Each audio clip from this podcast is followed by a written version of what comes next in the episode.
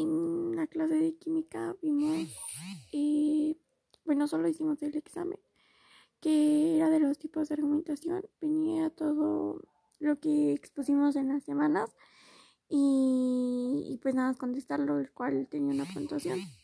Nada más a profe no nos iba a decir y eso fue lo único que vimos en la clase.